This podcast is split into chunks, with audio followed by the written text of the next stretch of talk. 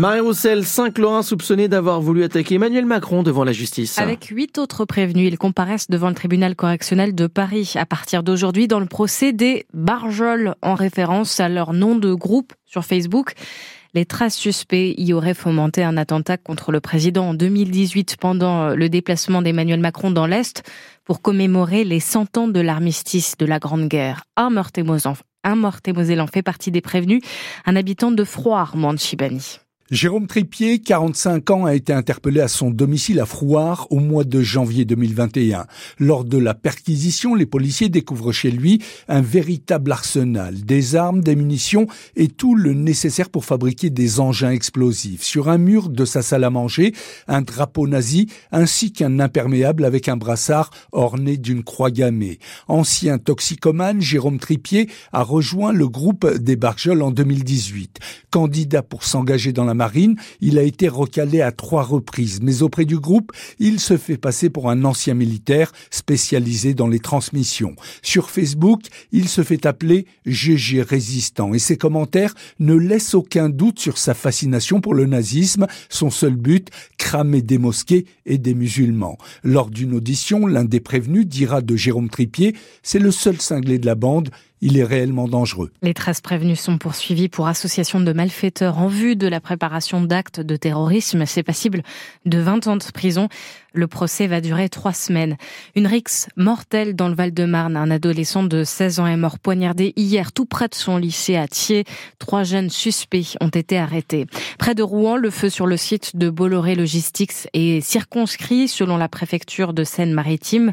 L'incendie a pris hier dans cet entrepôt de 8000 lithium. Les services de l'État écartent tout risque de pollution dangereuse. L'affaire Doutreau, retracée à la télé, ce soir, France 2 diffuse une série documentaire en quatre épisodes sur ce fiasco judiciaire. Au début des années 2013, personnes accusées d'agression sexuelle par des mineurs avaient été finalement acquittées. À quoi faudra-t-il s'attendre Jeudi, premier jour de grève contre la réforme des retraites? Les syndicats parlent d'une mobilisation massive. On devrait connaître l'ampleur des perturbations dans les transports et les établissements scolaires. Aujourd'hui, ce sera un jeudi de galère, prévient ce matin le ministre des Transports, Clément Beaune. Et vous l'avez peut-être constaté ces derniers jours. En allant faire le plein, vous n'êtes pas les seuls. De nombreux automobilistes se précipitent à la pompe par crainte de manquer de carburant à cause de la grève. Un réflexe qui risque bien de créer, la pénurie alors qu'aujourd'hui, il n'y a pas de problème, Simon Cardona. Moins de 4% des stations-service sont à court d'essence ou de gasoil en ce début de semaine. Rien à voir avec les 30-40% d'octobre dernier lors de la grève chez Total Energy et Esso ExxonMobil. On constate bien une hausse de vente de carburant, mais on a un mois de stock, assure Francis Pousse, président du syndicat Mobiliance qui représente les stations-service indépendantes. Et puis, les mobilisations contre la réforme des retraites ne dureront qu'une journée, répète la ministre de la Transition énergétique Agnès Pannier-Runacher la branche pétrole de la CGT appelle pourtant à 24 heures de grève jeudi, puis 48 heures de grève la semaine d'après et 72 heures le 6 février. C'est ce qui inquiète l'organisation UFIP Énergie Mobilité qui rassemble plusieurs entreprises pétrolières. Une grève qui dure et dans le même temps des automobilistes qui enchaînent les pleins de précautions. Un phénomène qui, je cite, assèche rapidement les stations-service. Avant la grève jeudi contre la réforme des retraites, les enseignants sont à place mobilisés aujourd'hui par la FSU pour défendre euh, le pouvoir d'achat et de meilleures conditions de travail. Le syndicat qui conteste par ailleurs en Meurthe-et-Moselle les annonces de l'Académie de Nancy-Metz pour la rentrée 2023. Elle envisage de supprimer 150 postes.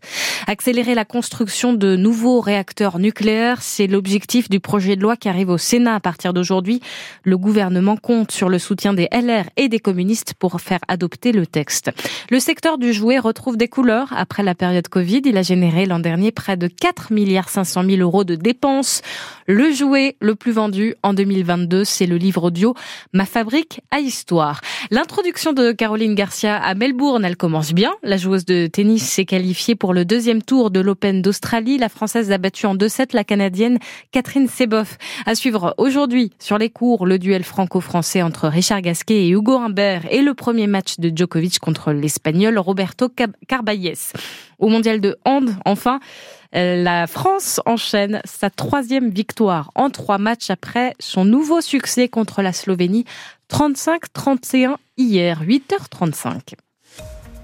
sur France Bleu Lorraine, de la grisaille au programme. Oui, pas que sur France Bleu Lorraine, hein, partout d'ailleurs. D'ailleurs, en Meurthe-et-Moselle comme dans les Vosges, on aura de la grisaille hein, toute la matinée, euh, toute la journée. Alors, on a une baisse des températures assez drastique, hein, puisqu'on a, on, a eu entre moins 1 et 1 degré au réveil ce matin. puis vous savez qu'au lever du jour, on a toujours une légère baisse qui a fait regeler certaines chaussées qui étaient dégagées euh, jusqu'à là. On a de nouvelles opérations de salage en cours dans, dans l'Unévillois par exemple. Donc on va en reparler dans un instant, mais sachez que voilà, les températures ont légèrement baissé. Elles rebaisseront euh, cet après-midi entre moins 1 et 4 degrés au meilleur cet après-midi. Alors temps sec ce matin, mais bien gris, très maussade. Par contre, les précipitations reviendront en fin de journée et cette fois sous forme de neige et pluie mêlée dans la plaine des Vosges et en Meurthe-et-Moselle flocons de neige évidemment en altitude. Et là, c'est pour le grand plaisir des amateurs de, de poudreuse. Vous aurez euh, donc cette baisse des températures avec un levant qui va se calmer. Ce sera la seule bonne nouvelle euh, aujourd'hui. On restera donc sous cette tonalité bien grise et hivernale. Prudence donc sur les routes, vous l'avez compris. Baisse des températures, ça signifie des phénomènes de glissance.